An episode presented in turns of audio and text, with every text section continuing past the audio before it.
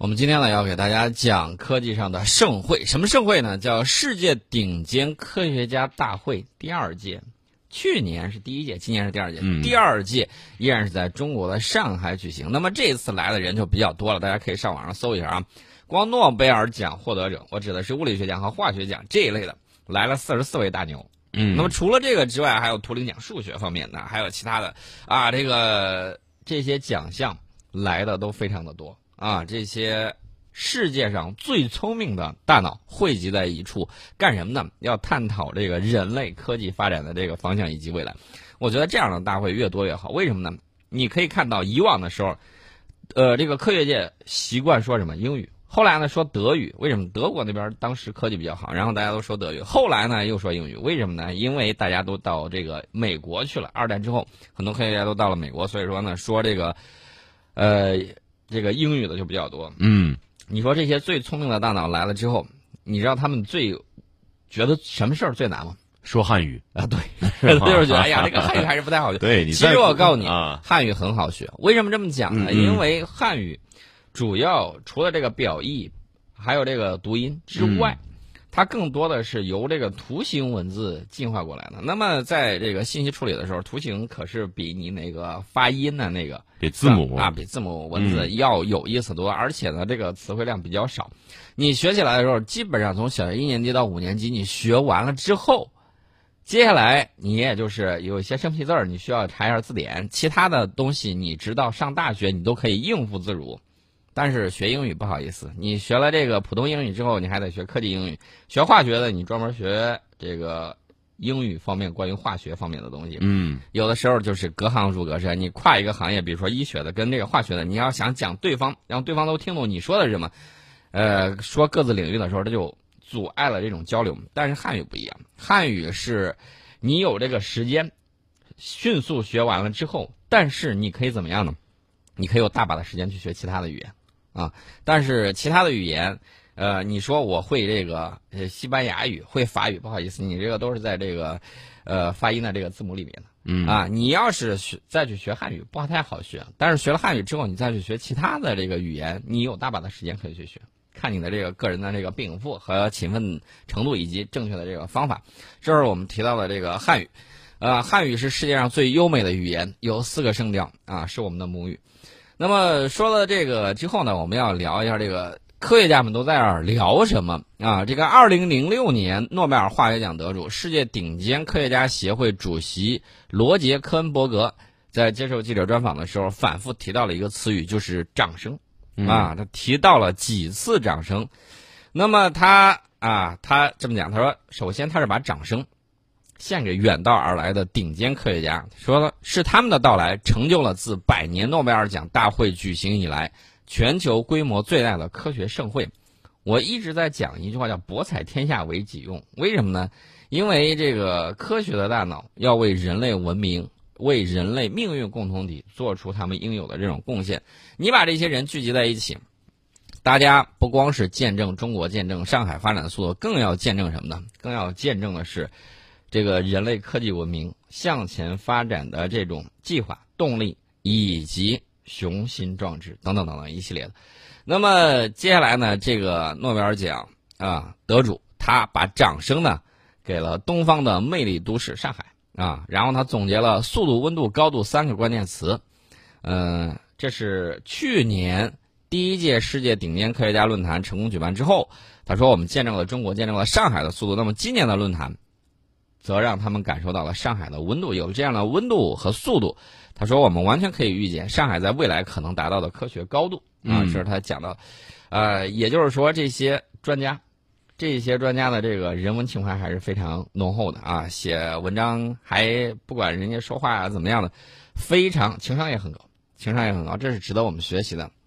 然后他说，最热烈的掌声出现了第三次，啊，他个人是把最热烈的掌声献给在场来自世界各地的青年科技精英们。他说，这个青年科技精英的到来，让我们看到了科学的美好未来。我们完全有理由相信，这里承载着人类应对挑战的力量源泉。嗯啊，大家要知道，知识就是力量啊！那知识从哪儿来呢？就来自于智慧的大脑啊！这是比较有意义的事情。哎，我记得宋老师昨天是不是发了一个朋友圈儿是不是这个事儿？对我发朋友圈是一个年轻的小姑娘，嗯，这是青少年科技精英。对，就是参加科学家大会的有一个十五岁的小姑娘，最年轻、最就是年纪最小的了，应该。嗯，年纪最小的。哦呦，这个我查了一下，怎么讲呢？有一定的家学渊源啊，这是一方面。另外呢，他主要是写论文，写什么呢？写数学方面的。后来看那个公式，说句实在话，我没看懂，不知道什么意思。我连名字都看不懂，念念都么念不太下来。什么？哎。哎呀，没记住，这七八个字没记住啊！是不是感觉比较比较难啊？感觉自己智商受到了极大的打击。呃，也有网友在底下评论说：“哎呀，看见这个年轻的这个青年科技人才，我第一反应是我来地球是来凑数的嘛？”嗯啊，这个有朋友是这么想。其实我觉得大家都可以在本职工作上做出自己的这个努力，做出自己的这种贡献。呃，有些出人意料的是。这个二零零六年诺贝尔化学奖得主、世界顶尖科学家协会主席罗杰·科恩伯格呢，他把第四次掌声献给了没有到场、呃正在世界各地安静工作的青年科学家。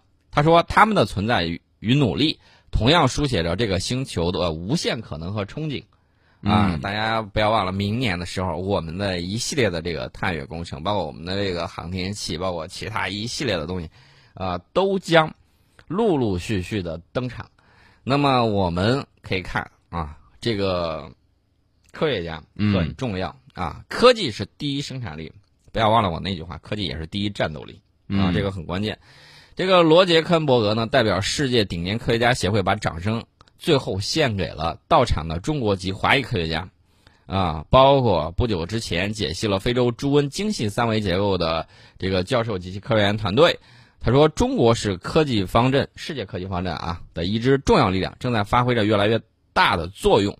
他们的到来意义重大，昭示着世界科学版图正在发生深刻的变化。”呃，有很多朋友啊说：“哎呀，我对这个东西不了解，对科学不了解。不好意思，这个世界的变化。”就在于思想思维方式发生了这种变化，嗯啊，以科学的这种态度去对待我们很多东西，然后呢，你就可以，呃，一方面可以解释世界，另外一方面最重要的是改造世界，嗯啊，这是我们讲到的相关的这个情况。当然了，说了很多这个科技方面的东西，呃，我倒想起来另外一个大会啊，就是那个国际宇航大会，大家还记得吧？有人把我们的这个科学家都拒签了，不让去。但是，虽然美方。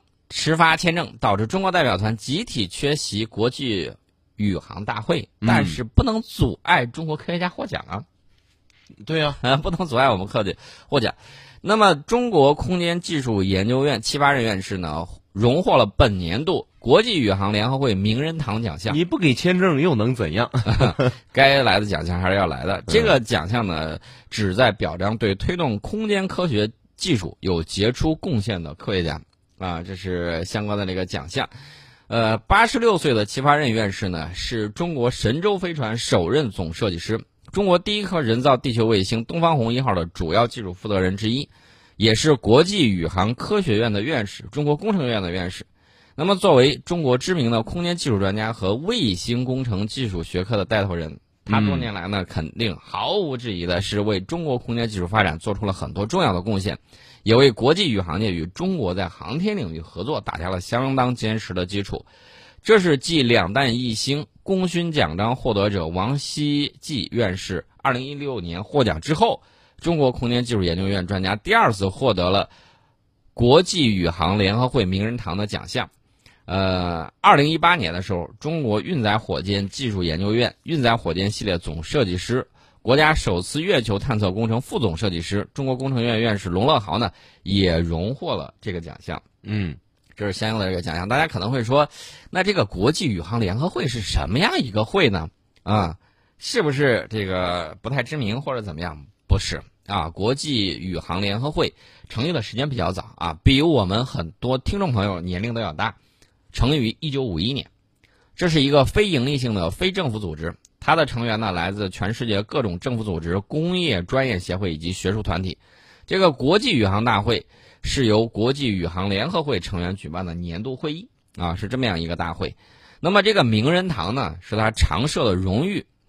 呃，这个奖项是由这个国际宇航大会的成员组织提名，然后呢，主要是为了表彰对推动空间科学技术有杰出贡献的科学家。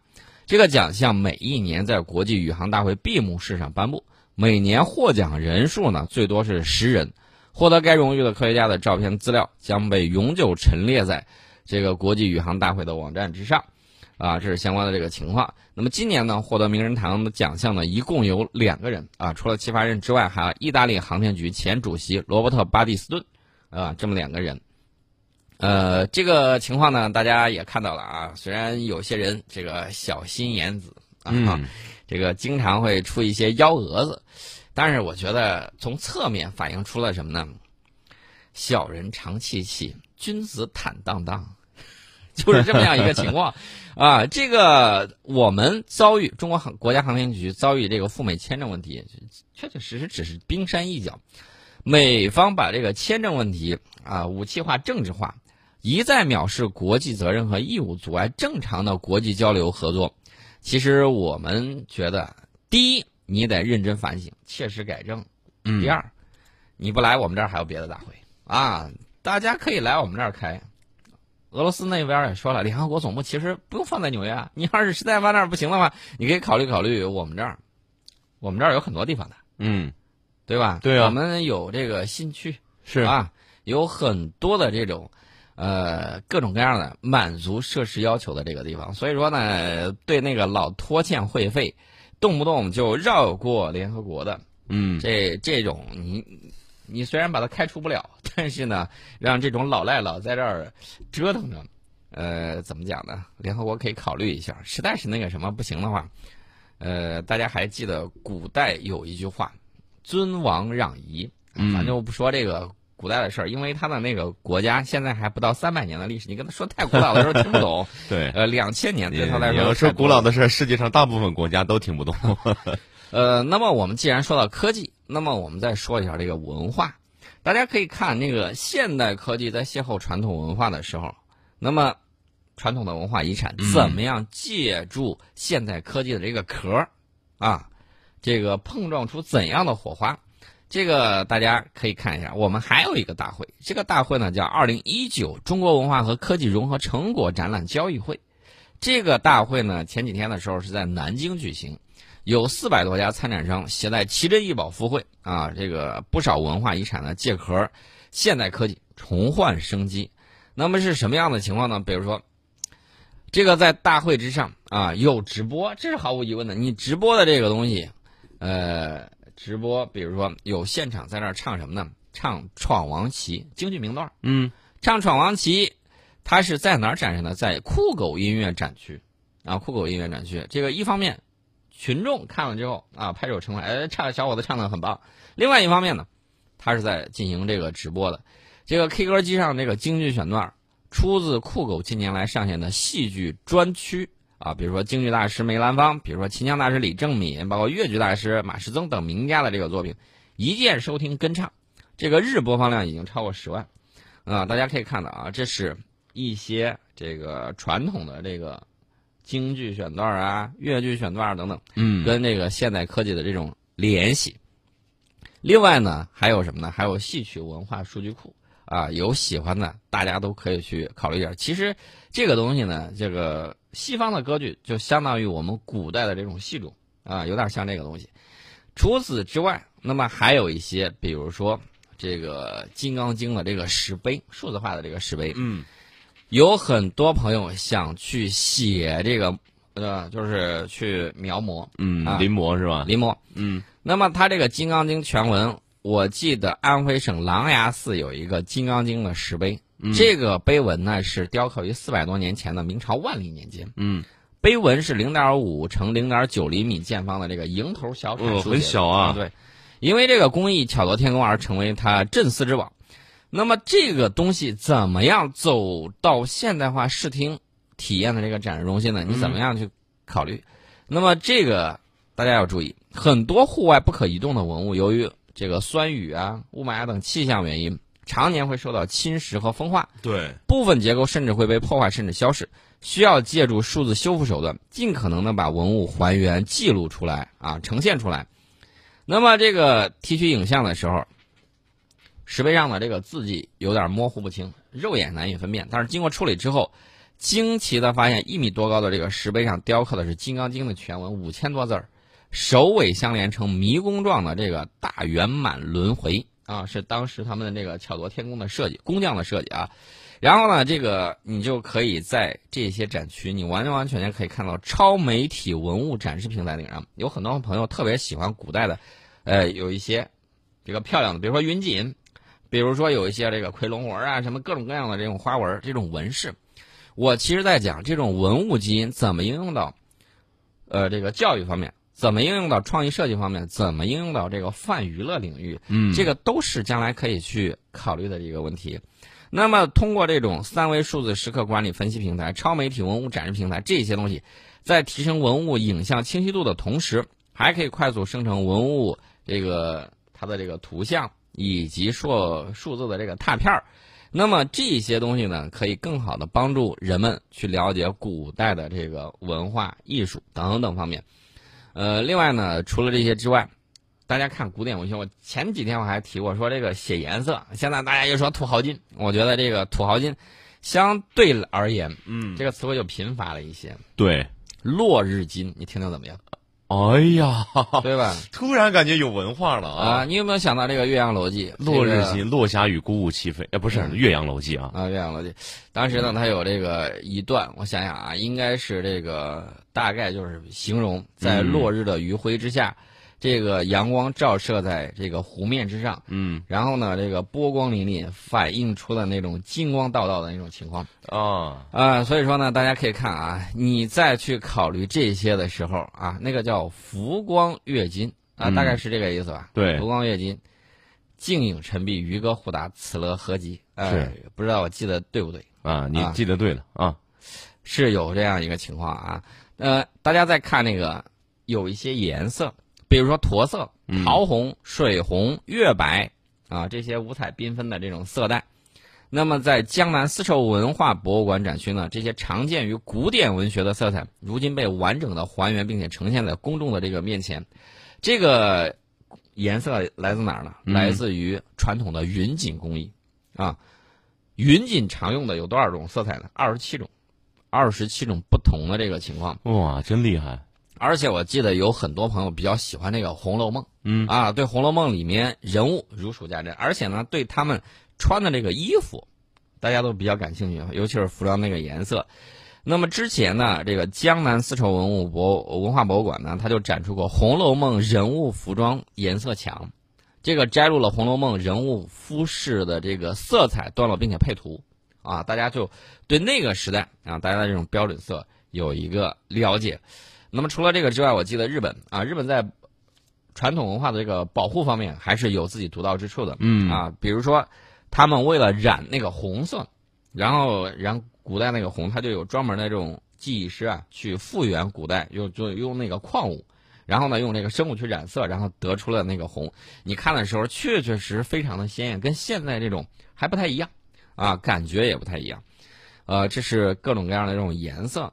那么我觉得以后。啊，除了这个之外，啊，怎么样让我们的孩子们更好的了解这些古典的这个东西？怎么样去把这些东西？因为它是把古典哲学，啊，比如说阴阳调和，比如说这个九宫八卦等等，这一系列这种呃图像的这种符号，以及对天地人这种和谐统一的这么一个理念，贯穿在设计里面。呃，这个很关键。大家可以看，现在有很多设计的这个东西呢，不能说不好，但是呢，你是否达到了工程艺术、人工啊，就是人体工程学、色彩用料简单啊，然后呢又节省材料等等，包括审美综合于一体的这个东西，有没有能够超出，比如说像明式的这个家具的啊，比如说圈椅啊什么之类，设计很简单，然后但是呢。坐着很舒服，然后呢又让人比较舒展，还比较凉快。然后呢，你看它整个那些优美的弧线也很漂亮。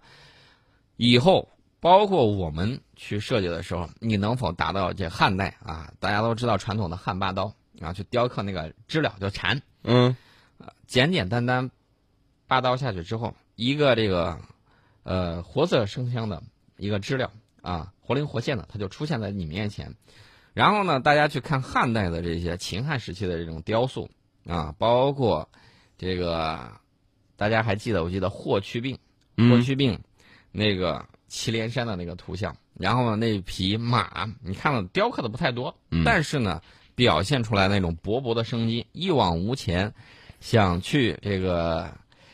积极进取的一个状态，感觉这个马是会动。古代的雕塑是是有这个灵魂的啊，对，嗯，不光有灵魂，它还有这个艺术，还有这个肌肉的这个张力表现在里面，特别的棒啊！啊，这些东西呢，大家可以看，有些博物馆呢就搞的这种知识图谱，然后呢用数字建模的方法，还可以重塑这个织机啊织布机，呃，大家可以有机会的话去看一看，这些就好比孩子们玩的这个乐高积木，可以完全拆解，而且可以完全组装。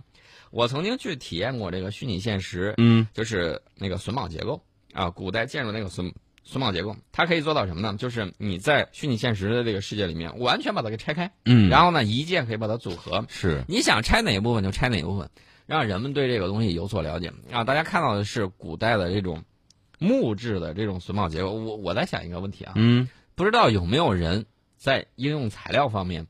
拿钢铁做这个榫卯结构出来之后，哎配合到一块儿会是什么样一个情况？有没有人去分析它的这个力学设计啊？我不太对啊。我说到这儿的这个主要原因呢，那得更更精确哈啊。对，提到了一个问题是什么呢？就是古代呃，中国一直在使用这个弩方面啊，一直很厉害。我们的弩一直领先世界很长时间，复合弩啊，这个生物胶啊什么之类的这种复合弩。但是国外有人提了一个问题。为啥中国人没有把它当时很好的一种钢片儿，嗯，这种弹性钢片儿运用到弩上呢？其实我觉得这是一个思维盲区的一个问题，思维盲区的问题，惯性。呃，有没有人考虑，就是说把这个材料变换一下？有人说你可以用那个钢片的时候，弹性钢片、弹簧钢，然后呢去，如果当时中国古代用这种弹簧钢片制造出来弩机的话，可能效果会更棒。啊，这是人家提的一个问题，所以说呢，一定要要有开放的这种胸怀，全世界的这种智慧在你这个头脑里面进行碰撞，嗯，然后呢，得出更多更好的这个东西。